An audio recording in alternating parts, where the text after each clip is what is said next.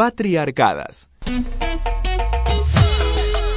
Un espacio feminista para discutirlo todo. La deconstrucción es difícil, pero Sandía y Vino te acompaña para que no te sientas sole en el camino.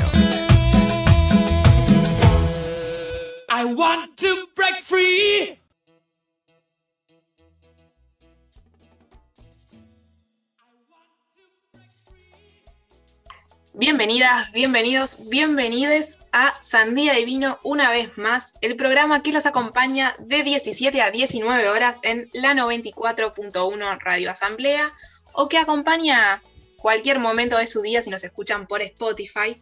Recuerden todos los que estén del otro lado que pueden revivir nuestros programas, cualquiera de ellos, en Spotify y también seguirnos en redes sociales que tenemos Instagram y eh, Facebook. Bueno, ya pasó el momento de los chivos y paso a presentarles quienes me acompañan una vez más en Patriarcadas, la columna en donde cuestionamos al sistema patriarcal. Está conmigo Martu. Hola Martu, ¿cómo estás? Hola, ¿cómo andan? ¿Todo bien? Todo bien. Tenemos también a la incorporación más nueva de este programa, que está de nuevo con nosotros en el aire, Sofi. Hola a todos, ¿cómo andan? Bien, hermoso. Y ahora sí, a quien va a conducir esta columna y se va a encargar una vez más de aclararnos todo lo que nos confunde de la economía, quien nos enseñó en este programa que la economía es una ciencia social, es ideológica, es política y puede también tener perspectiva de género. Así que le paso el micrófono directamente a Micaela Fernández. Hola, Mica. Hola, Male, muchas gracias. Hermoso estar acá otra vez para hablar del tema de hoy que está picante o no. Un tema muy candente que está eh, dando vueltas por todos lados, pero en pocos tan claro como, como vos vas a explicarlo y en menos aún eh, pensando desde una perspectiva feminista. Por supuesto, como siempre, eh, vamos a dotar todos los temas de perspectiva feminista, como si hubiese otra, ¿no es cierto?, con el que se podrían hacer las cosas. Bueno, hoy vamos a hablar, lo que te traigo es eh, presupuesto público, ¿sí? Pero con perspectiva de género. Esta, este título viene, a cuento porque durante este año se estuvieron haciendo un montón, un montón de acciones dirigidas a dotar al presupuesto de esta perspectiva de género de forma integral, ¿sí? O sea, no una cosa aislada, como vamos a ver que se venía haciendo, sino eh, realmente organizar la estructura em, del Estado para que eh, los funcionarios puedan hacer políticas teniendo en cuenta sus impactos diferenciales en varones y en mujeres. Sí, pero, o sea, vos lo primero que seguramente me vas a preguntar es, ¿qué es el presupuesto? O sea, el presupuesto como lo que yo hago cuando quiero que me arreglen eh, algo en la casa, lo que yo pido cuando necesito, no sé, em, comprar una serie de, elementos. Em, no, bueno, eh, el presupuesto es otra cosa, ¿no? Claro. El nacional. Imagínate, ¿no? Si yo la otra vez me confundí el ahorro con el consumo, cuán claro voy a tener yo que es el presupuesto nacional, pero así, ¿no? Como a simple pensar, puedo decir que todos los años, ¿no? El presupuesto se, discute, se tiene que aprobar y es eh, de cara al año siguiente. ¿No? Exactamente. y si no tengo mal entendido, también tiene que ver con los ingresos que recibe el Estado y lo disponible que tiene para gastar, o sea, para invertir en políticas públicas. Nunca subestimen a Malena Rosenberg. Nadie se atrevería a hacer semejante barbaridad. El otro día ya me sorprendiste con el tema de los derechos, ya esto, esto es superador, ¿viste? ¿Para qué estamos? ¿Para qué estamos? Y ya Em, bueno, sí, efectivamente, efectivamente, el, presupuesto se planifica, el presupuesto no es eh, eh, una cuestión que una persona elige que quiere gastar, sino que tiene que eh, diseñar, especificar por qué, hacer un pedido a Hacienda, que Hacienda se lo apruebe, que Hacienda por, lo tanto confeccione todo el presupuesto y después lo manda al Congreso. Si el presupuesto lo manda al Congreso. El otro día, ay, les cuento esto que fue fascinante. Eh, escuché al presidente, al expresidente Mauricio Macri, decir que eh, el ajuste que hicieron en su gobierno anterior Eh, el ajuste se basó en una mm, política que fue no aceptar o aceptar un presupuesto que era muy acotado. ¿Sí? O sea, él dijo, eh, la oposición, la oposición em, mm, hizo, hizo pasar el presupuesto de que, era un presupuesto que no, no, me dejaba, me dejaba atado de manos, ¿sí? Eh, eso es eh, un error, porque fue su propio gobierno quien confeccionó el presupuesto y lo envió al Congreso para que se aprobase o no se aprobase. Eso es clave, eso es una de las primeras cosas que tenemos que, entender, que el presupuesto lo, confecciona Hacienda. ¿sí? Y el presupuesto entonces es eh, una forma de eh, organizar la forma que tiene de gastar el gobierno nacional. ¿sí? O sea, el gobierno gasta, en el momento en el que tiene que cumplir las distintas funciones, tiene que financiarlas, ¿no es cierto? Tiene que encontrar recursos. Para encontrar esos recursos puede, por ejemplo, prestar servicios, puede vender activos que tengan, ¿sí? Algo, lo que se llama privatizar. Em, puede tomar deuda, también, que bien conocemos eh, esa, forma de financiarse. Puede emitir, ¿sí? La famosa emisión monetaria, o recaudar impuestos, ¿sí? Em, no lo hace porque sí, sino que tiene eh, una organización detrás de cada una de esas acciones. Em, entonces hay que entender acá que el presupuesto nacional es la materialización de las prioridades del gobierno, ¿sí? Es la previsión que el gobierno tiene sobre lo que va a gastar y una estimación de los ingresos que va a tener, ¿sí? Eso también es muy importante, como que el presupuesto se basa en estimaciones. lo que se presentó Em, hace poquito en el Congreso, es una estimación de lo que se va a gastar y una estimación de lo que se va a recaudar.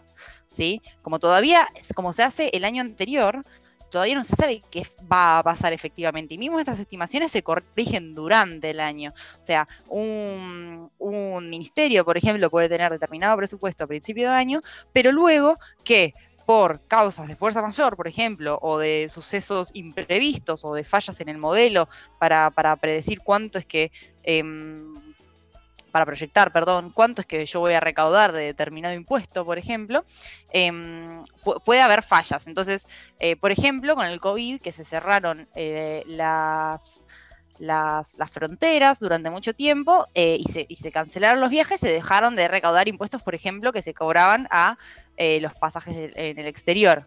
¿sí? O sea, hay, hay, hay, hay ahí que con una detención de la actividad económica cae también la recaudación del Estado. Entonces eso tiene que corregirse a medida que pase el año. Pero bueno, no nos vamos a ir por ese lado.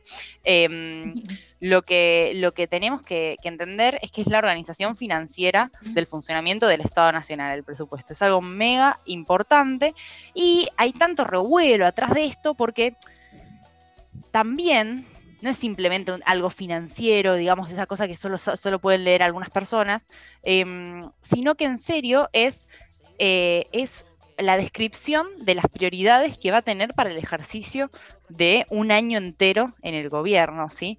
O sea, em, el gobierno mejora la calidad de vida de la población, atiende las necesidades de su población, tiene que optimizar las condiciones de trabajo, de educación, de viviendas, ¿sí? Y eso lo hace a través de la gestión de cada entidad del gobierno, ¿sí? Entonces, eh, a través de esa gestión nosotros podemos llegar a mirar cuáles son las políticas públicas que se buscan llevar adelante, ¿sí? Em, entonces acá es donde quiero frenar, ¿no? Porque políticas públicas son los proyectos y las actividades que tiene un gobierno y que las, y que las lleva adelante para cumplir sus objetivos, ¿sí? Que los objetivos esto, están determinados mucho por el, legado que quiera dejar eh, el gobierno y eh, efectivamente cuáles son sus prioridades. Y prioridades en materia de educación, prioridades en materia financiera, prioridades en materia de calidad de vida y, demás. Em, entonces, lo que hace el gobierno es intervenir en la realidad social. ¿sí? Mica, y la realidad social, sí. Ah, perdón que te interrumpa, pero digo, para ejemplificar un poco esto de las prioridades y, el presupuesto. Eh, el gobierno nacional está debatiendo su presupuesto, pero todas las instancias eh, de gobierno, digamos, me imagino que las tienen, en el sentido que la ciudad de Buenos Aires también tiene un presupuesto destinado eh, que lo administra el jefe de gobierno y los responsables, los funcionarios de la ciudad de Buenos Aires, ¿no? Entonces, estos días, yo que, vengo del, campo de la cultura, todas las organizaciones eh, de la sociedad civil que están relacionadas con la cultura, los espacios culturales, etcétera, la ciudad de Buenos Aires, se nuclean en un movimiento que se llama un movimiento MECA, que determinó que estamos en emergencia cultural. Así que la, ciudad de Buenos Aires está en emergencia cultural y exige planes, plata, presupuesto, dinero, eh, acciones, medidas al gobierno de Horacio Rodríguez Larreta, porque justamente se sienten ignorados. Y la respuesta del gobierno es que no hay plata, que frente a la emergencia sanitaria no hay dinero, entonces no pueden hacer nada. Pero al mismo tiempo, por ejemplo, continúan los negocios inmobiliarios o compran máquinas de snack para espacios eh, de los funcionarios, ¿no? Entonces ahí eso, digamos, tiene que ver justamente con eh, cómo se, se, delimitó el presupuesto, ¿no? El año anterior, que en vez de darle a cultura, ¿sí? Se quedó para, no sé, compras estatales. Nunca no hay plata eso de no hay plata es eh, una forma de decir sutilmente que no hay plata para lo que vos estás pidiendo hacer, ¿sí? O sea, em, recursos el gobierno tiene y, formas de conseguir recursos eh, siempre existen. Eh, o sea, si efectivamente van a identificar una emergencia y quieren actuar en consecuencia, los, recursos se pueden redistribuir y se puede elegir cómo es que vos vas a gastarlo y mismo a lo largo del ejercicio presupuestario se pueden hacer modificaciones, ¿sí? O sea, no es que porque vos dijiste que eh, ibas a gastar en máquinas expendedoras el año anterior, ese año tenés que cumplir a rajatabla con eso, ¿sí? O sea, hay formas de, con determinadas, ah, por supuesto que siguiendo los órdenes jerárquicos y demás, no es que cualquiera puede cambiar el presupuesto, em, pero se pueden cambiar. Entonces, como vos decís, eh, cuando, cuando Horacio dice que no hay plata para eso, no es que eh, la, ciudad de Buenos Aires no tenga un presupuesto lo suficientemente alto como para ocuparse de la cultura, porque es algo que viene después. Em, el presupuesto, el presupuesto de Cava es equiparable al de las ciudades europeas más ricas, ¿sí? O sea, no estamos hablando de eh, algo, algo eh, estrictamente limitado, sino que se destinan a otras cosas, ¿sí? No, no, es, es una cuestión de redistribución. Eh, volviendo un poco al tema de, las políticas públicas, que estábamos hablando de esto, es que cuando el, Estado interviene en esta realidad, que tan compleja es, como bien sabemos, Em, el Estado actúa sobre las desigualdades de género, ¿sí? O sea, no, no puede dejar de lado esa cuestión porque las políticas heredan sistemáticamente las desigualdades que existen en la sociedad. Entonces, cada política puede contribuir a cerrar, a mantener o ampliar las brechas de género. Em, en ese sentido hay una clasificación que está muy buena y hay muchísimos países que la, que la aplican. Em, para poder identificar qué gastos o, bueno, qué políticas en sí, eh, em, de, qué manera estas influyen en esta realidad. Las políticas pueden ser neutras o ciegas al género, es esa política que dice que tiene pretensión de universalidad, o sea que como lo que yo estoy haciendo va a impactar en todos de la misma manera eh, y puede abarcar a todos de la misma manera. Em, que sea neutra, lo que estamos diciendo en realidad es que ciega, ¿sí? Eh, o sea, nunca podemos decir que si ya hay de base una desigualdad existente, vos aplicando lo mismo seguramente eh, mantenga la brecha, digamos. Eh, esas son las primeras y son las que no nos, las que no nos gustan. Después están las políticas que son sesgadas al género, ¿sí? O sea, ustedes me dirían, bueno, bien, piola, o sea, al menos, al menos lo consideran, sí, es verdad, al menos lo consideran, pero cuando buscan resolver los problemas eh, vinculados a estas relaciones desiguales, no los transforman, ¿sí? no transforman la realidad, sino que eh, lo que hacen es focalizarlo en mujeres. ¿sí? Hay como esto de meter mujeres y revolver y más o menos tratar de ver qué puede llegar a salir, ¿sí? Esto estaba muy vinculado a cómo se trataba el presupuesto antes. El presupuesto antes se etiquetaban los gastos eh, en aquellos que se tenía perspectiva de género, ¿sí? Em, se etiquetaban y eh, había cuestiones que, se, que, si analizabas el presupuesto te dabas cuenta que había programas o actividades que claramente tenían un impacto en, em, un impacto en, las relaciones de género como por ejemplo eh, la mantención de un, de un centro de cuidados, eh, centro de primera infancia, que como sabemos que como los, los cuidados recaen mayoritariamente em, en las mujeres, que exista una acción desde el Estado que contribuya a mantener un centro de primera infancia, es una política que tiene impacto en esta realidad desigual. Em, pero no se etiquetó como tal porque no es que dicen el centro de primera infancia es para cuidar les hijes de mujeres, ¿sí? Como que em, hay un poco ahí de, en, las, políticas que son sesgadas al género, de que si no dice mujeres, no lo identificamos, ¿sí? O sea, y como sabemos, eso ya, eh, para entender la complejidad de las relaciones de género, que para empezar no es una cuestión binaria, em, queda bastante eh, atrasado, digamos. Y después, por último, tenemos lo que son las políticas transformadoras, ¿sí? O sea, están focalizadas en resolver em, la desigualdad, pero con em, el objetivo claro de resolverlo, ¿sí? O sea, reconoce cuáles son lo que se llaman las brechas de género, ¿sí? Eh, si es en el mercado laboral, en términos de ingresos, en términos de participación política, por ejemplo, eh, y van directamente a, a resolverlas. O sea, ahí hay una conciencia más allá, ¿no? la notan también como que no es lo mismo que yo diga, bueno, como estoy eh, dirigiendo este gasto específicamente a mujeres, eso es una política con perspectiva de género.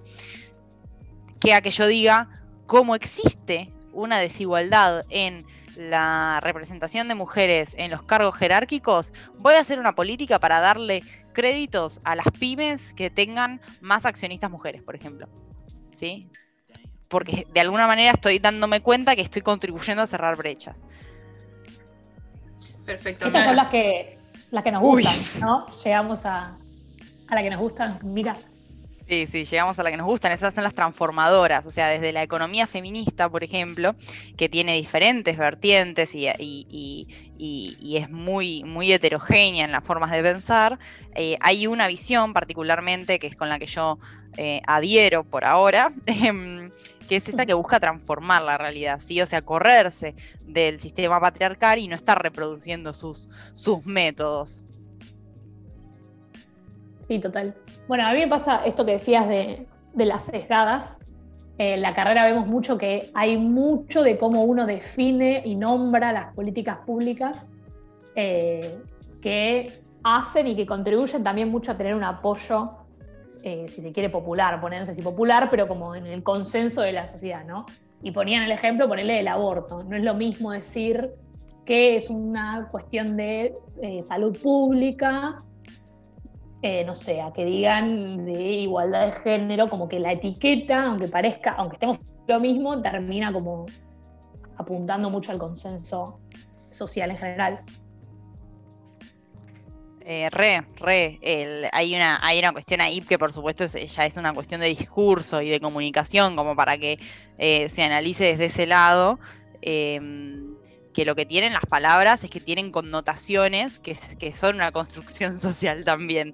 Em, claro, y eso en el sentido en que se nombran. Entonces también esto de si no está, si no dice mujeres en el nombre de la política, eh, las personas encargadas de, de identificarla no la identifican. Eso, eso lo que te trae es una falta de capacitación en ese sentido. Sí, total. Yo lo que, lo que me había quedado ganas de decir era que es verdad esto que decís de que, incluso con también lo que dijiste después de, la importancia de, ponerle el nombre bien a las cosas, porque siento que últimamente está como re desvirtuado ponerle el significado de la perspectiva de género, que es importante aclarar que el hecho de que esté nombrado mujer o, el hecho de que se reconozca, por ejemplo, la brecha salarial, no significa que eso tenga una perspectiva de género. La perspectiva de género es algo que está fundamentado teóricamente y que tiene un trastorno mucho más amplio que simplemente decir esto incluye mujeres no binarias, trans, travestis, lesbianas. O sea, no es eso la perspectiva de género. La perspectiva de género tiene todo un fundamento teórico y hay gente que está especializada en eso. Seguro, seguro. Hay que dejar de achicarlo y simplificarlo como si fuese algo sencillo. Claro, es algo complejo. Además siento que estamos en un momento de cambio medio coyuntural que ahora ya poner la palabra mujeres en los títulos pareciera que somos un país feminista y nada, lamentablemente no. El washing, ¿no? usar la figura de, de, la mujer o de los derechos, la igualdad de derechos, bla, para en realidad no hacer una transformación, sino simplemente posicionarse, quedar bien, eh, discursivamente, promocionar una marca, bueno, etcétera, fenómenos que nos atraviesan, digo, desde las políticas podríamos decir que hay, hay políticas que utilizan eh, la, lucha por la igualdad de género eh, para posicionar alguna ideología o quedar bien discursivamente, o también, bueno, comercialmente, como cuando se da el, dice resignifiquemos el rosa simplemente para venderte un shampoo rosa.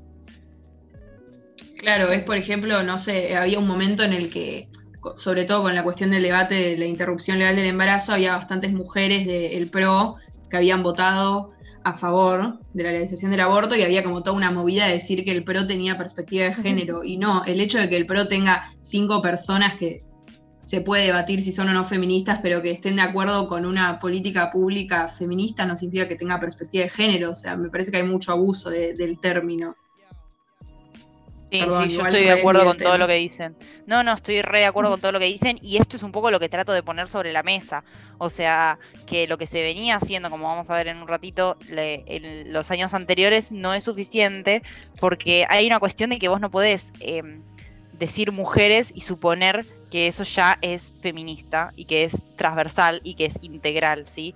Hay toda una movida que hay que dar y porque estamos hablando de transformaciones sistémicas, ¿sí? No es, no es, no es algo aislado que estemos haciendo. Em, y entonces, como decía Male, tipo, el otro, la otra semana también eh, lo que pasó fue que mm, Pantón, vieron esta marca, la que hace em, los, los, los eh, enmarcados con un cierto color y demás, sacó un color eh, que se llamaba Period y era un rojo así, medio rojo menstrual.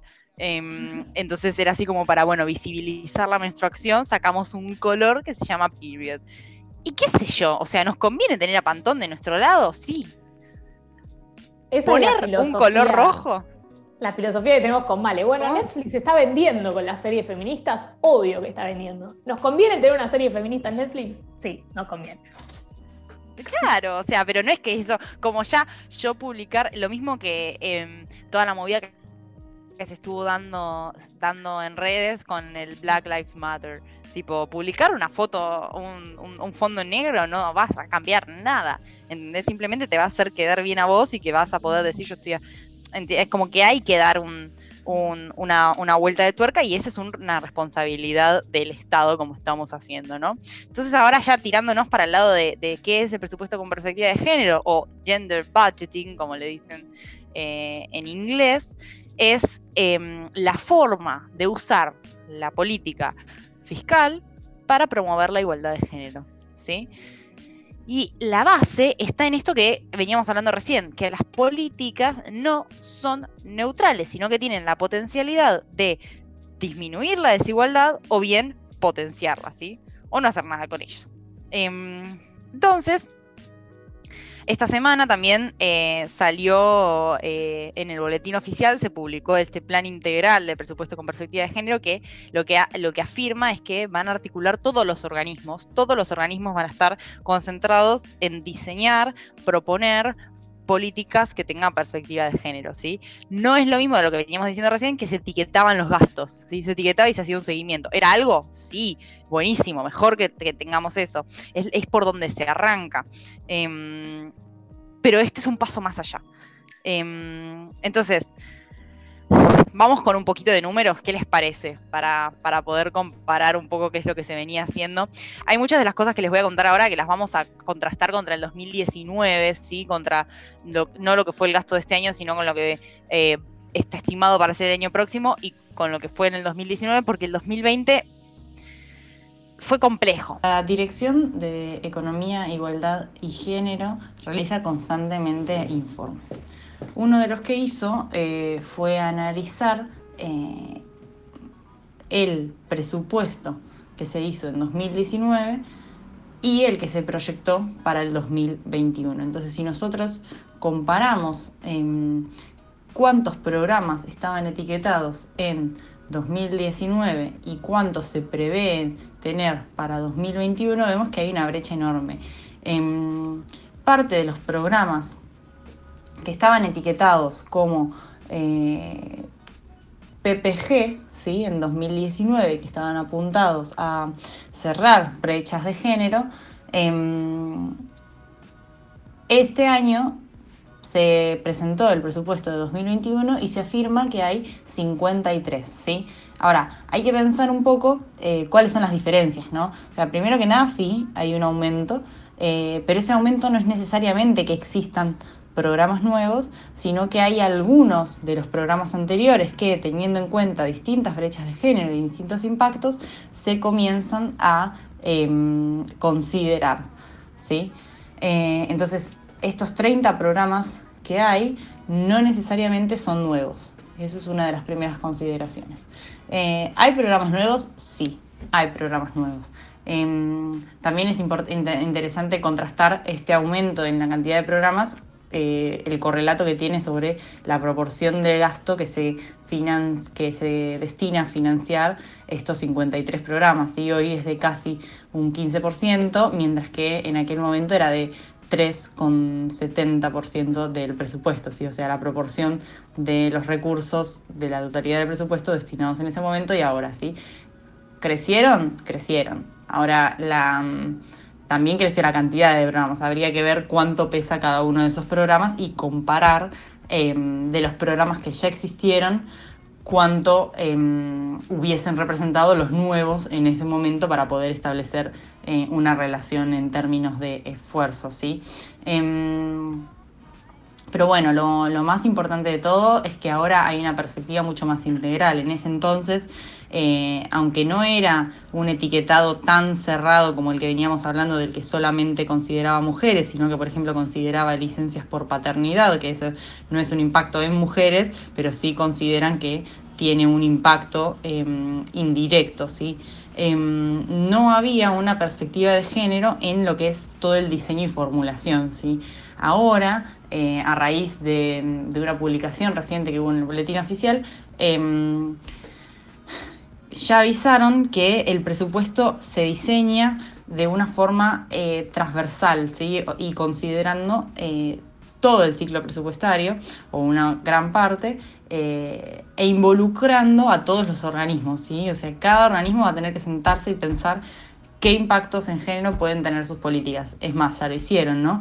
Em, igualmente, eh, resta decir que hay algunos organismos que aún no, identificaron ningún, em, ningún programa que tenga eh, impactos en cerrar las brechas de género. ¿sí? Y en teoría, seguramente eh, sí lo tienen, ¿no? como por ejemplo el Ministerio de Desarrollo Territorial y Hábitat o el de Trabajo, Empleo y Seguridad Social. ¿sí? Em, del total de los organismos son 13 de los 21 que hay los que eh, incorporaron programas PPG y solo 8 tienen eh, metafísicas asignadas. Eh, y con esto cierro ya, para no abrumarlas con un montón de, de cosas técnicas, eh, hay, hay, mucho camino por hacer, ¿no? Como que no alcanza con que yo eh, eh, instale la transversalidad, sí, sino que hay un montón de ejes que hay que cuidar y, por ejemplo, podrían seguir haciendo esfuerzos para que la ciudadanía pueda acceder a estos datos, pueda intervenir en el proceso de diseño o, bueno, proponer políticas y demás, como mejorar en, ese sentido también las auditorías y hacer que la todos los ministerios tengan programas, ¿sí? O sea, el Ministerio de Desarrollo Territorial y Hábitat, eh, el Ministerio de Empleo y Seguridad Social, no, son, son organismos que no tienen ninguno gasto etiquetado como PPG. Eh, y si queremos instalar la transversalidad, seguramente allá haya problema, programas que pueden hacerse en ese sentido. Mica, ¿qué son esfuerzos? Perdón, porque no me queda claro. Eh, cuando hablamos de esfuerzos, Em, no hablamos eh, de, una cuestión así física, porque nos imaginamos, no sé, alguien levantando 40 kilos. Nosotros para poder decir que, el gobierno está haciendo algo, tenemos que em, financiar, como decía al principio, todos estos, estos haciendo algo. Entonces, si yo digo, estoy haciendo más cosas, bueno, demostrame que estás haciendo más cosas y que le estás dando más presupuesto a hacer cosas. Porque yo puedo eh, tener muchas utopías, ¿sí? Pero si no pongo plata sobre la mesa y, hago que se cumplan, em, no, no voy a llegar muy lejos. Bien, Vika, entonces, a modo de conclusión, a ver si eh, comprendí bien todo lo que, lo que venís eh, desarrollando. Cuando se debate el presupuesto, al fin y al cabo, estamos debatiendo las prioridades que tiene el gobierno ¿sí? en cuestiones de políticas públicas para el año siguiente, es decir, cómo va a ser la agenda, qué medidas va a tomar y estas pueden transformar la sociedad, achicando las desigualdades, reproducir las desigualdades o simplemente mantenerlas. Frente a esto, el presupuesto que se está debatiendo ahora para implementar el año que viene tiene tres veces más de dinero invertido en políticas con perspectiva de género, es decir, que buscan achicar la brecha. Por eso podemos decir que el gobierno tiene o está haciendo cierto esfuerzo en transformar las desigualdades de género, porque vemos que aumentó el presupuesto destinado, reconociendo que va a, que tienen perspectiva de género. reconociendo un montón de programas que antes no se identificaban. Eso también, como que además de que le estoy eh, destinando, no es que a los mismos programas yo le aumenté el- la cantidad de plata que les doy, sino que empecé a identificar otros que también estaban teniendo eh, impactos en términos de género y que por lo tanto entonces estoy eh, haciendo política de forma transversal. ¿sí? Estoy viendo al, la desigualdad de género como un todo y no una cuestión así de eh, solo de mujeres. Si no las nombro, no, no tiene impacto. Súper interesante, sobre todo porque, bueno, la existencia de un ministerio eh, de las mujeres, género y diversidad, además de, bueno, tener su, eh, su presupuesto propio, se propone, en el caso de- del ministerio acá en Argentina, hacer políticas transversales y con otros ministerios, que el trabajo sea interministerial, porque, bueno, justamente hay que aplicarle a, a todas las políticas, a todos los programas, esta perspectiva de género que hoy tenemos. Y también me parece que, que esto, aunque suene suene poco el, por ejemplo, reconocer a la UH como un programa con perspectiva de género cuando en realidad ya existía, cuando el funcionamiento es el mismo por ahí o ya está, tiene que ver también con visualizar, con permitir, eh, con hacer ver que ahí en la UH estamos respondiendo a una desigualdad de género que hasta entonces parecía ignorada. Sí, sí, totalmente, totalmente. Bueno, te hago una otra pregunta, por lo menos de mi parte la última, que es que yo bastante seguido escucho mucha gente que dice, como que medio que pone el tema de, darle una perspectiva de género a las políticas públicas en segundo plano, diciendo que es medio calificándolo de, de privilegio burgués y que no es una discusión que a veces sea tan importante dar, porque sobre todo en, en conflictos como ahora la pandemia hay otras prioridades. ¿Vos qué le dirías a esa gente? eh, que medio que quiere poner en segundo plano el debate de género. Sí, eh, insoportable. Lo mismo hacen con lo, con lo ambiental. Bueno, lo primero que les diría es que las mujeres están sobre representadas en los deciles más bajos de ingresos, ¿sí? Y eh, constituye un fenómeno en sí, la feminización de la pobreza, y no estamos hablando de que la pobreza entonces eh, es algo, es, es- viste cuando te dicen, em, no, ¿por qué en vez de dedicar esfuerzos con perspectiva de género no se dedican a, combatir la pobreza? Bueno, créeme que cuando estamos haciendo políticas con perspectiva de género estamos combatiendo la pobreza, estamos combatiendo la informalidad, porque la la- las mujeres también están sobre representadas en la informalidad y estamos repre- combatiendo un montón de cosas que la gente piensa que no tienen impactos en género y sin embargo está directamente relacionado con eh, la subordinación de muchas mujeres eh, que realmente la pasan muy mal. Y agrego algo, Mini, pero bueno, siguiendo con, con lo que venimos desarrollando las columnas con Mica, me parece que hay algo clave, que es que eh, en realidad la propuesta es superadora, porque es resolver la desigualdad social, digamos, es resolver la pobreza, es resolver eh, la falta de educación en algunos sectores o las complicaciones para acceder a la educación, pero al mismo tiempo que eso sea igualitario según el género de la persona que está involucrada, ¿no? O sea, que el género no sea un factor más de desigualdad, sino mientras resolvemos los problemas, o al mismo tiempo, mejor dicho, que, que resolvemos eh, los problemas alimenticios, también le aplicamos perspectiva de género, es decir, que las mujeres o géneros eh, no hegemónicos, podríamos decir, eh, no tengan, no sufran también la desigualdad alimenticia. Bueno, Mica, como siempre, yo sé que a vos te gusta elegirnos un tema musical para cerrar. ¿Tenés o no tenés? Uno que me tiene la cabeza volando últimamente, Miley Cyrus hizo un cover de Heart of Glass de Blondie, que ay, no puedo parar de escucharlo y estoy para eso, como para que todas esas cosas frágiles y todas esas esferas que están manteniéndose en el aire y que estamos a punto de romper, tengo ganas de cerrar entonces la columna con esa canción. Tenías tema, viste, siempre tenés. Micaela siempre nos sorprende. Seguimos eh, luego de este hermoso tema musical de Miley Cyrus con más Sandía y Vino.